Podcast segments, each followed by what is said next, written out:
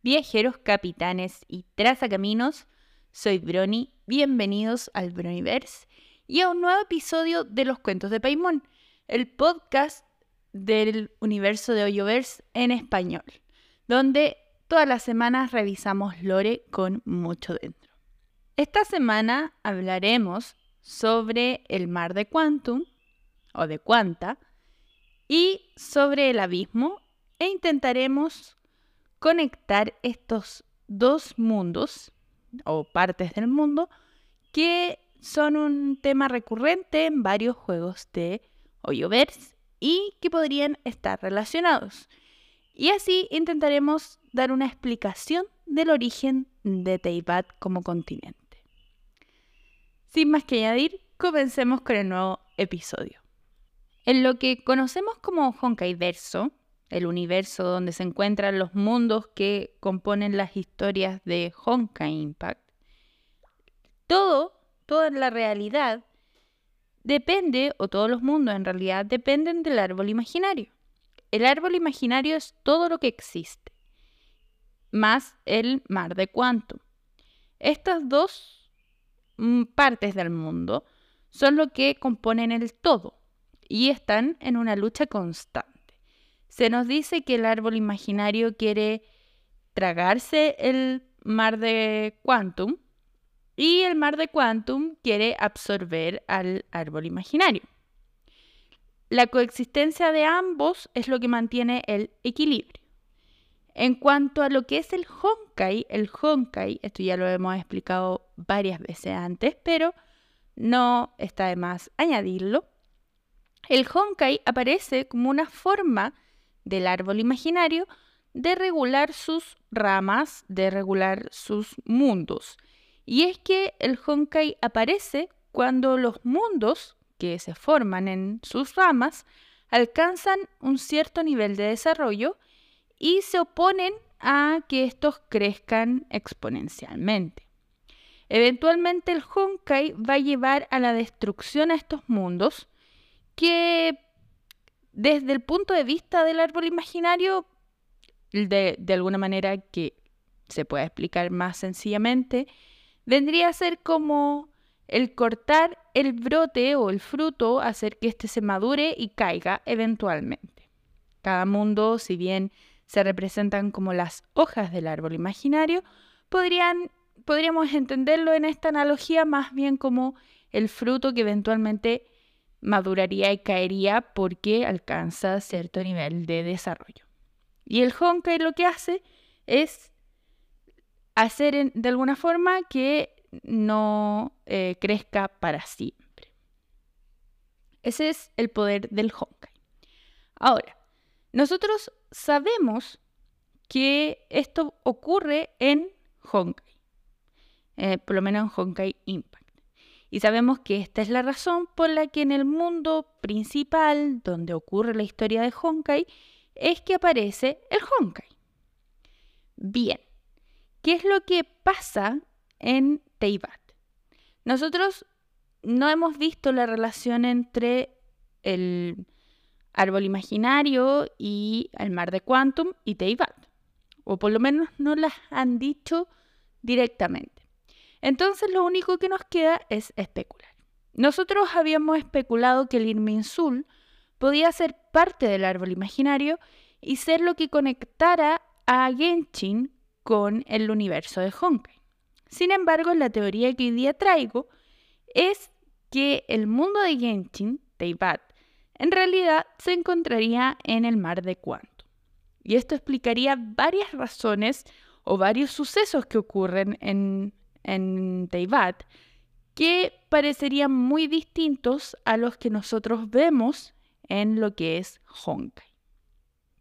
Y también la diferencia de por qué Genshin, Teyvat no se parece tanto, en realidad sí se parece, tiene algunas matices, pero no es una copia exacta de lo que nosotros vivimos en Honkai. Se supone que los mundos que se desprenden del árbol imaginario son disueltos por el mar de Quantum. El mar de Quantum es un estado caótico. Los mundos que han caído en el mar de Quantum son versiones fragmentadas de lo que fueron alguna vez. Y es por esto también que nosotros vemos algunas versiones del mundo real destruida en el mar de Quantum. Son mundos donde ocurrieron variaciones de la historia o incluso historias completamente distintas. Sería por esto una de las razones por las que la idea de que Teyvat se encuentre sumergido en el mar de Quantum no es tan descabellada.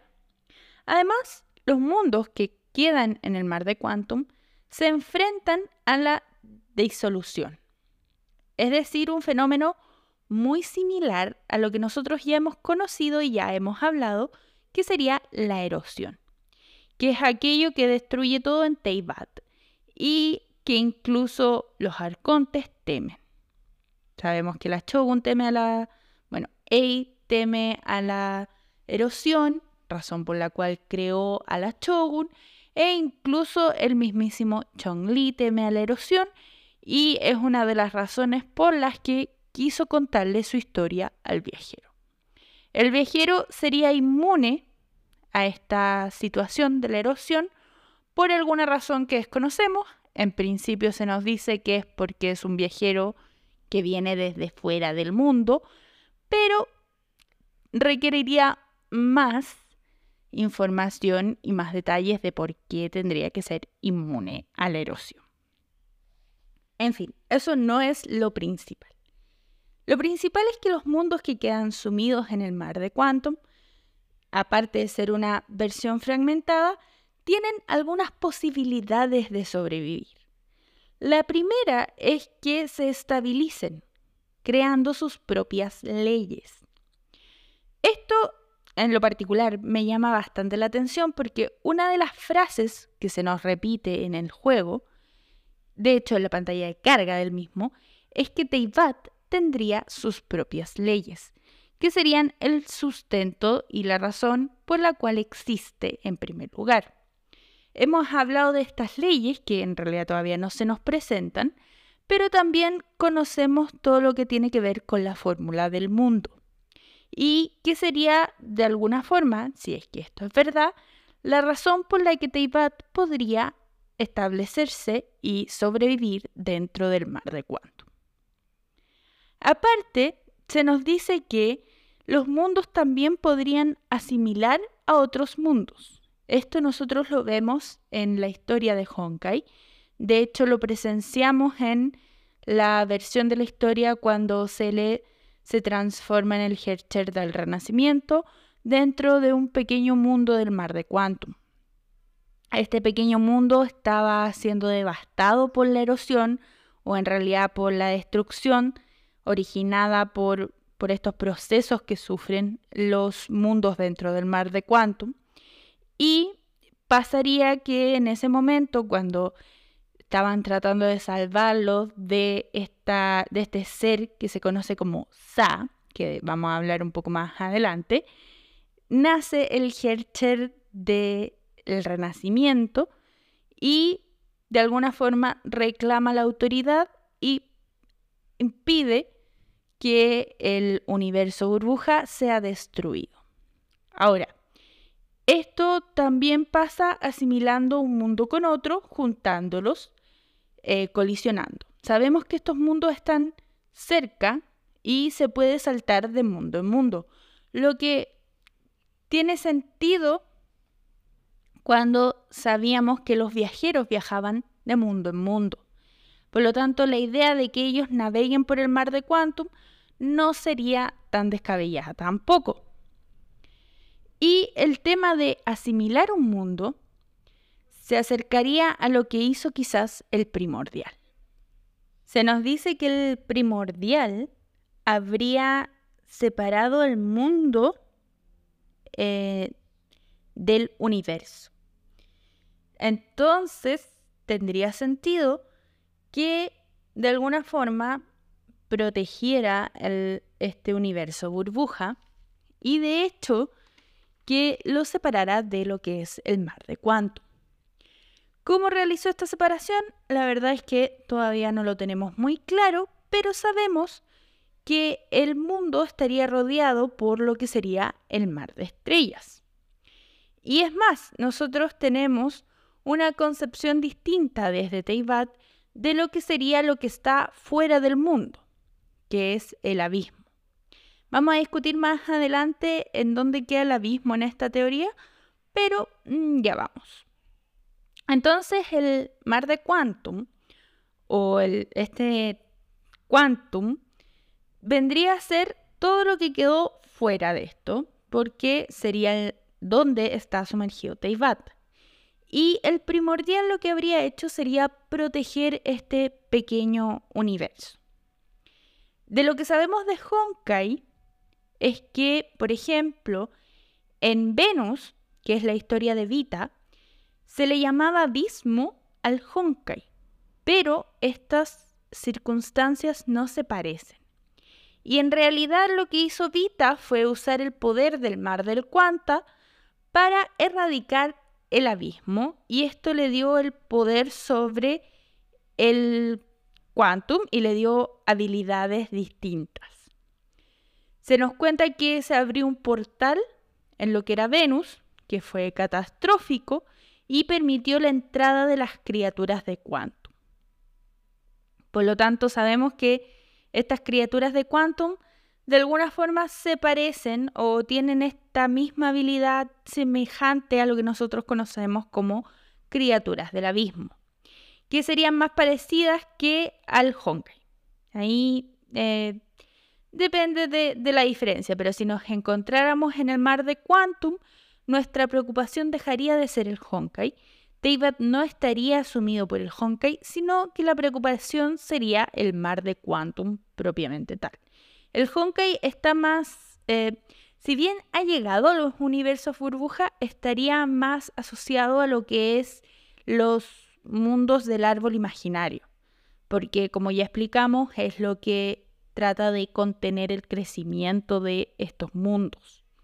Por lo tanto, en el mar de Quantum, estos mundos encapsulados lo que más tienen que enfrentar son las entradas de Quantum, de estas criaturas del Quantum, que destruyen y eh, generan que estos mundos se disuelvan en el mar de Quantum. Por lo tanto, aquí en, lo que sería Genshin, lo que nosotros conocemos como el abismo, que es lo que entra al mar de Quantum, eh, o, lo que entra el Genshin, digamos, a Teibat, no al mar de Quantum, vendría a ser eh, más parecido al mar de Quantum que a las bestias de Honkai. Por lo tanto, nuestro abismo sería el mar de Quantum. Bien, entonces, ¿qué pasa con nuestro abismo? Lo que nosotros sabemos del abismo ha cambiado un poco a partir de que Fontaine llegó a nuestras vidas. Y esto es básicamente porque conocemos a alguien que ha habitado en el abismo. No, no Tartaglia, sino que Skirk. Skirk nos revela muchísimas cosas que ya hemos discutido, pero lo que principalmente nos deja planteada es esta posibilidad de que dentro del abismo existan más criaturas y seres que solo lo que nosotros pensábamos que era la orden del abismo. La orden del abismo serían los caídos de Canria, incluido nuestro hermano, que estaría luchando por engullir los tronos celestiales. Eso lo vamos a contestar un poco más adelante porque también es interesante. Pero mm, básicamente lo que nosotros sabemos es que la Orden del Abismo se vio inspirada por este ser que era el pecador. Cuando el creador, el fundador de la Orden del Abismo conoce al pecador, se siente inspirado porque se sentía traicionado por los dioses y decide formar la Orden del Abismo con todos aquellos que habían quedado malditos por Celestia. Por lo tanto, la idea es oponerse a Celestia y lo que nos presenta nuestro hermano es que pretenden engullir los tronos celestiales.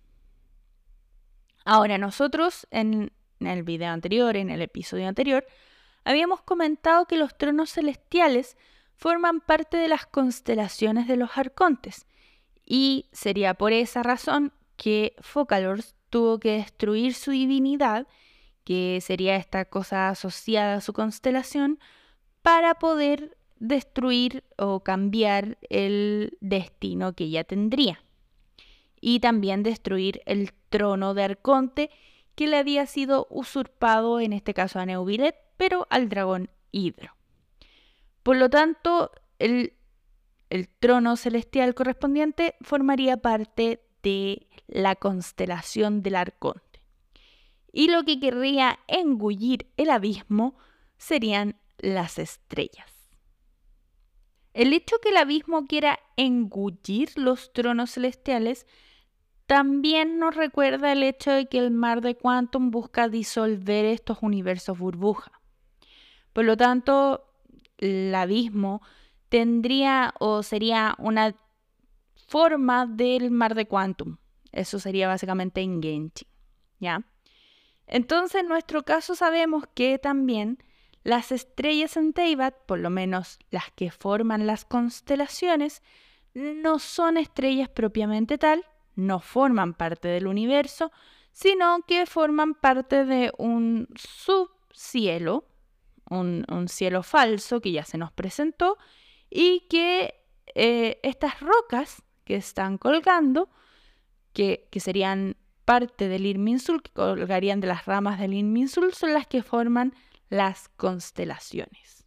Del primer evento que se vive en Genshin, nosotros sabemos que estas piedras que contienen los anhelos o los sueños de las personas y los recuerdos son las que forman las estrellas y estas constelaciones podrían eh, eventualmente caer, ¿ya? o las rocas que forman las constelaciones. Por lo tanto, los tronos celestiales serían engullibles hasta cierto punto. Si lo vemos de esa forma, el, el, trono, las estrellas están en el cielo falso y serían alcanzables por el abismo. Si destruyera por lo menos el domo de Teibat. Si se destruyera este domo, ¿qué veríamos más allá? Tendría que ser quedar expuestos al mar de Quantum. Pero ¿qué más sabemos del abismo aparte de estas especulaciones? Del abismo sabemos que formaba parte de lo que era la existencia previa en lo que es Teibat. Sabemos que Teibat estaba formado por el reino de la luz y del abismo. Eventualmente llega el primordial y crea el reino humano. Transforma lo que fue Teibat antiguo en boca de Neuvillet llega el primer usurpador que destruye lo que era eh, o modifica lo que era el antiguo Teibat y lo transforma en un lugar habitable. Por lo tanto, por eso yo apuntaba a que el usurpador habría cambiado Teibat y esto podría haberse logrado colisionándolo con otro mundo, con otro universo burbuja, por ejemplo, y reclamando la autoridad. Que nosotros acá las autoridades las conocemos como tronos celestiales, pero es básicamente el poder de cambiar el mundo. En, en Honkai lo conocemos más como autoridad de Hercher, por ejemplo, y sería lo que se reclama cuando uno puede controlar un mundo y modificarlo a su antojo. Por, por ejemplo, Kiana tiene la autoridad del Hercher del final o de la finalidad. Y ella puede modificar básicamente la realidad entera. Que Kiana sea un poco manca para hacer eso, de otra cosa. Pero básicamente el, el Hercher de la finalidad tiene la habilidad de cambiar todo. Por lo tanto, las leyes del mundo son modificadas de partida y se incorpora el reino humano. Nosotros sabíamos que el reino de la luz era aquel que habitaban las criaturas como los dragones y el abismo era lo otro, o sea, tenía esta dualidad que siempre existe en los universos Honkai, el árbol imaginario y el mar de Quantum, y se le agrega esta otra rama que sería el reino humano. Esto nosotros lo sabemos de lo que es en Canomilla y cuando se nos explica que eso fue lo que hizo el primordial, desde el punto de vista de los humanos eh, es un dios creador, pero desde el punto de vista de aquellos que habitaban Teyvat es básicamente un usurpador que llegó a invadir y a modificar lo que ya existía.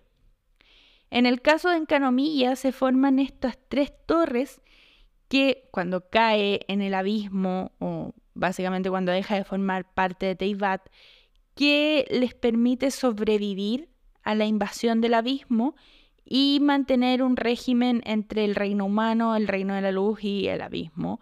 Y toda esta estructura del eh, Dainichi Mikochi, que era este sol falso y que de alguna forma permitía mantener a raya a los dragogartos, que eran las criaturas primordiales que existían y que trataban de destruir a los humanos porque básicamente los humanos eran una especie invasora. En este caso, los humanos vendrían a ser como el Honkai de, de esta civilización. Mm, un poco de, de analogía, aunque sabemos que no. ¿Ya? Por lo tanto, el reino humano vendría a hacer una modificación de lo que era Teyvat. ¿Ya? El abismo se nos explica que corrompe a las personas y atrae a aquellos con una ambición. Un poco similar el hecho de que corrompa a lo que hace el mar de Quantum. Sabemos que el mar de Quantum también sirve como una cárcel de alguna manera y han quedado personajes importantes de Game de Honkai, perdón, atrapados en el mar de Quantum. Muchos sobreviven, otros no, pero en fin. Las leyes de Teyvat incluirían los siete elementos. Esto también es otra cosa que me llama bastante la atención porque alguien que em, haya jugado Honkai, básicamente, va a haber visto que en el nuevo capítulo aparecen siete vitas. Siete vitas pequeñas que son como quienes mantienen el orden curiosa comparación, en el mundo de Fósforus, que al menos nosotros logramos ver siete vitas, ¿ya? Y se nos presentan con la característica que son unas versiones pequeñas de la vita que nosotros conocemos, más parecidas a un elf que a un personaje normal, porque tienen esta apariencia bastante infantil, pero son mm, personas y tienen otra similitud que puede ser una tontería, pero a mí me pareció interesante que estas siete vitas en los géneros que representan tenemos la misma proporción que la de los arcontes. Tenemos dos hombres y, y cinco mujeres, al igual que en con el tema de los arcontes. Recordemos que tanto Chong-Li como Venti son los únicos arcontes masculinos que vamos a conocer, al menos en este grupo de arcontes, y vendría a ser similar a la proporción de vitas, hombres, vitas, mujeres. Estas vitas están representadas por distintos colores que son básicamente un arco iris, pero tenemos roja, naranja, amarilla, cian, azul, púrpura y verde. Cada una además representa alguna mm, característica particular, por ejemplo, de la veracidad, la erudición, la armonía, la disciplina y se parecería un poco a los arcontes que representan cada uno una de las características, bueno, no son las mismas, pero entendamos que lo que estoy tratando de decir es que los arcontes vendrían a ser las vitas del mundo de Teyvat. ¿ya? Eh, que son un poco las guardianas, las protectoras. Ah, en nuestro caso no son vitas, sino que son arcontes. Por lo tanto, las características que tiene nuestro mundo, nuestro mundo Teyvat, se parecen muchísimo a las características que hemos visto en otros mundos. Y es más, a este mundo donde se encuentran las vitas llega un personaje muy particular que es Griseo. Griseo es un personaje que tiene características muy similares a las de los viajeros y que nosotros ya habíamos mencionado antes, puesto que Griseo pertenece a los Flame Chasers, es la onceava, y de hecho es parte de uno de los miembros que estaba a cargo del proyecto Arca. Entonces, ¿cuál es el tema? Que el proyecto Arca era básicamente buscar un mundo habitable. Por lo tanto, en algún momento nosotros teorizamos que quizás Teyvat correspondería al arca que estaba a cargo de Griseo. Griseo podría ser básicamente la protectora que está agonizando y el mundo de eh, Teyvat ser una mm, forma, una recreación por parte de Griseo. O eso es lo que en algún momento se especuló, o yo especulé. ¿Para qué vamos a decir más? Pero Griseo vuelve ahora en la historia de Honkai y de hecho vemos una versión adulta de Griseo que está a cargo de salvar este mundo, etcétera, que tiene un poder nuevo, que es el Stardust, y que además se le ve interactuando con las estrellas y en este caso también con las pequeñas vidas.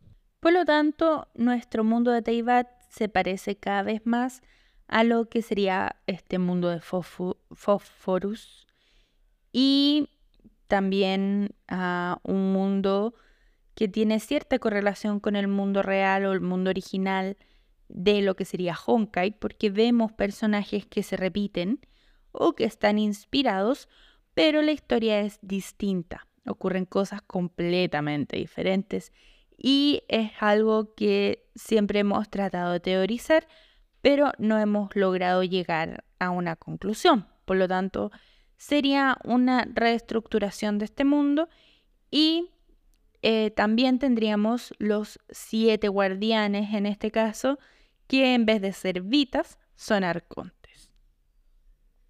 La única diferencia que tendríamos en este caso es que no tenemos el color naranja, sino que tenemos el color celeste o más blanco que representaría de alguna forma el elemento, em, bueno, no es blanco, es celeste, pero que representa a lo que es em, al elemento crayo. Por lo tanto, también tendríamos estos siete elementos, estas siete guardianes, esta construcción del mundo que responde a la forma de vivir que eh, se tiene en otros mundos en el mar de Quantum. Entonces, el mar de Quantum, como ya habíamos dicho, pero vale la pena repetirlo, y el abismo serían dos versiones de lo mismo. El abismo mm, se supone que rodea Teyvat, pero básicamente sería mm, la primera capa entre lo que sería el mar de Quantum y lo que sí es Teyvat en sí. Y formaría esta esta especie de coraza que se armó cuando se separó al microcosmos del universo por el primordial. Y aquí es donde llega la fumada de dentro más grande, pero que también explicaría cosillas. ¿Podría ser el primordial un neón y nosotros mismos representar a otro? Esto porque básicamente la idea del primordial al llegar a este universo, a este mundo burbuja, a este universo de Teyvat, fue la conservación. Y uso esta palabra porque en realidad no queda muy al azar, pero el león de la conservación en Honkai Star Rail quería construir un muro para proteger a los seres vivientes, porque había avecinado un gran peligro. ¿Cuál sería este gran peligro? Las criaturas de las criaturas del Quantum, que amenazarían con consumir este mundo y destruirlo. El primordial podría haber visto la capacidad o eh, el potencial que tendría este mundo y habría construido el cielo falso, una pared transparente que en este caso estaría compuesta por al menos tres capas, una que sería el abismo, otra que sería el mar de estrellas, que estaría entre medio, y otra que ya sería mm, Celestia, que eh, por alguna razón está volando sobre nosotros, pero esa sería la razón como una protección extra y que sería el, por qué nosotros no pudimos abandonar Teibat. Es fácil entrar, pero no es fácil salir. Y eh, de alguna forma, este dios habría, es como una membrana permeable, ¿cierto? Este eón, si fuese el primordial, tendría el potencial, por ejemplo, para crear sus sombras resplandecientes y por lo tanto proteger este mundo, cambiar las leyes de este mundo y también tendríamos esta idea de los siete gobernantes porque al parecer el siete es la fórmula para que los mundos puedan sostenerse. Ya no es algo tan aleatorio, porque teníamos siete vitas y en nuestro caso tendríamos a los siete arcontes. Lo que a mí me llama la atención, volviendo al tema de las vitas, es que la vita naranja es la que em, sostiene, ¿ya? La, que mantiene de alguna forma a todo. Y esto lo digo más que nada por el nombre, y sería el arconte que nos falta, porque el amarillo vendría a ser más parecido a lo que es Chongli, pero, o, Morax o Hyo, pero el naranja habría sido modificado por el celeste, que vendría a ser básicamente el elemento que nos falta. Y por lo tanto, mm, quizás por eso la zariña ah, quiere buscar las gnosis y de alguna forma su deseo quizás es completar esto y, realmente proteger al mundo. Quizás ella se ve como con esta carga y también dice de quemar el viejo mundo que, que cuando uno tiene una llama el, el color que sale es más cercano al naranja que al celeste. En fin, es una divagación mía, pero podría tener sentido.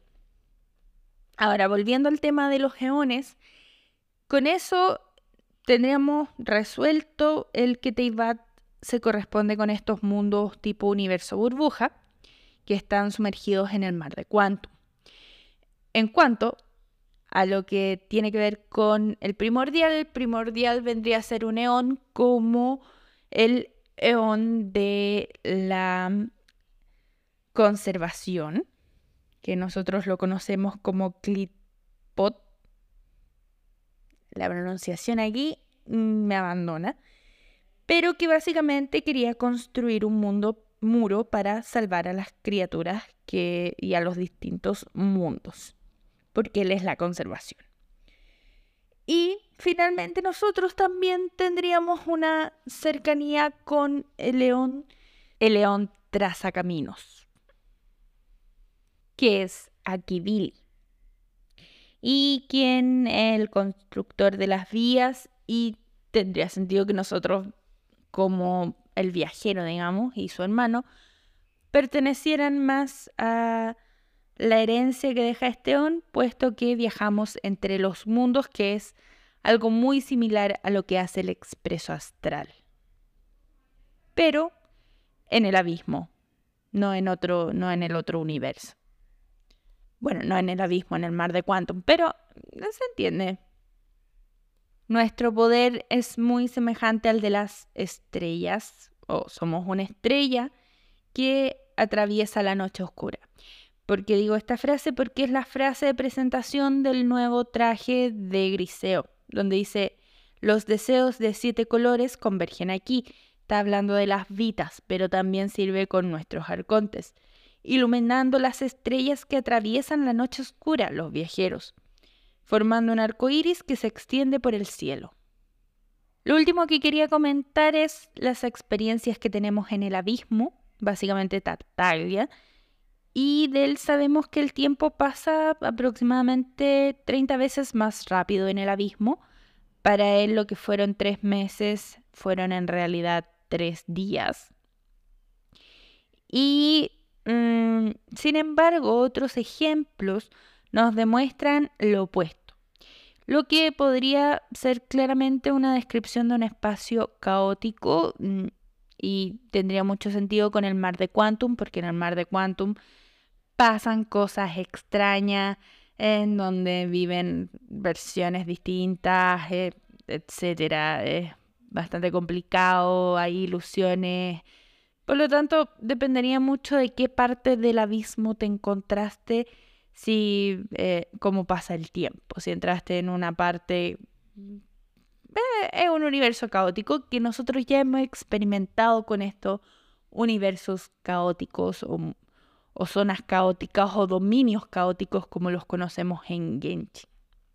Otra cosa que me parece interesante es que tenemos las puertas hacia los dominios y siempre está esta idea de estos pequeños portales que van apareciendo y que existen a través de, de Teyvat, pero que también vendrían a ser como esta forma de controlar la entrada de la energía del abismo y de la energía del quantum, porque de la experiencia de Vita en Venus sabemos que la entrada de lo que vendría a ser el quantum al mundo lo destruiría. Por lo tanto, tendría sentido que estos dominios surgieran como una forma de contenerlo dentro de una especie de burbuja dentro de la misma burbuja para que el universo no colapse. En fin, eso creo que es todo lo que tenía que comentarles el día de hoy. Lo único que no mencioné, pero mm, no me parece demasiado relevante porque ya lo hemos discutido, es lo que tiene que ver con el mar primordial, el océano primordial, y esto, mm, ¿por qué lo menciono? Porque el narval de Estrellas quería consumir el mar primordial. Y yo en algún momento pensé que el mar primordial podría ser el abismo, pero también podría ser un tipo de, de abismo, o sea, alguna especie de, de forma de que toma el abismo alrededor de Teibat en estas capas. Y por eso eh, se encontraría así como como en el borde. En fin, eso sería todo por este episodio. Espero que les haya gustado. Si es así, no olviden dejar un like y compartir que me ayudan a seguir creciendo. Ya estamos muy cerca de los mil. Muchas gracias. Y también quería comentarles que conseguí el afiliado en Twitch, donde voy a tratar de estar transmitiendo de lunes a jueves y los fines de semana si es que puedo un día al fin de semana. Puede ser sábado o domingo, pero no muy seguro. Me pueden seguir por allá también. Los links los voy a dejar en la descripción. Y nos vemos el próximo sábado. Adiós.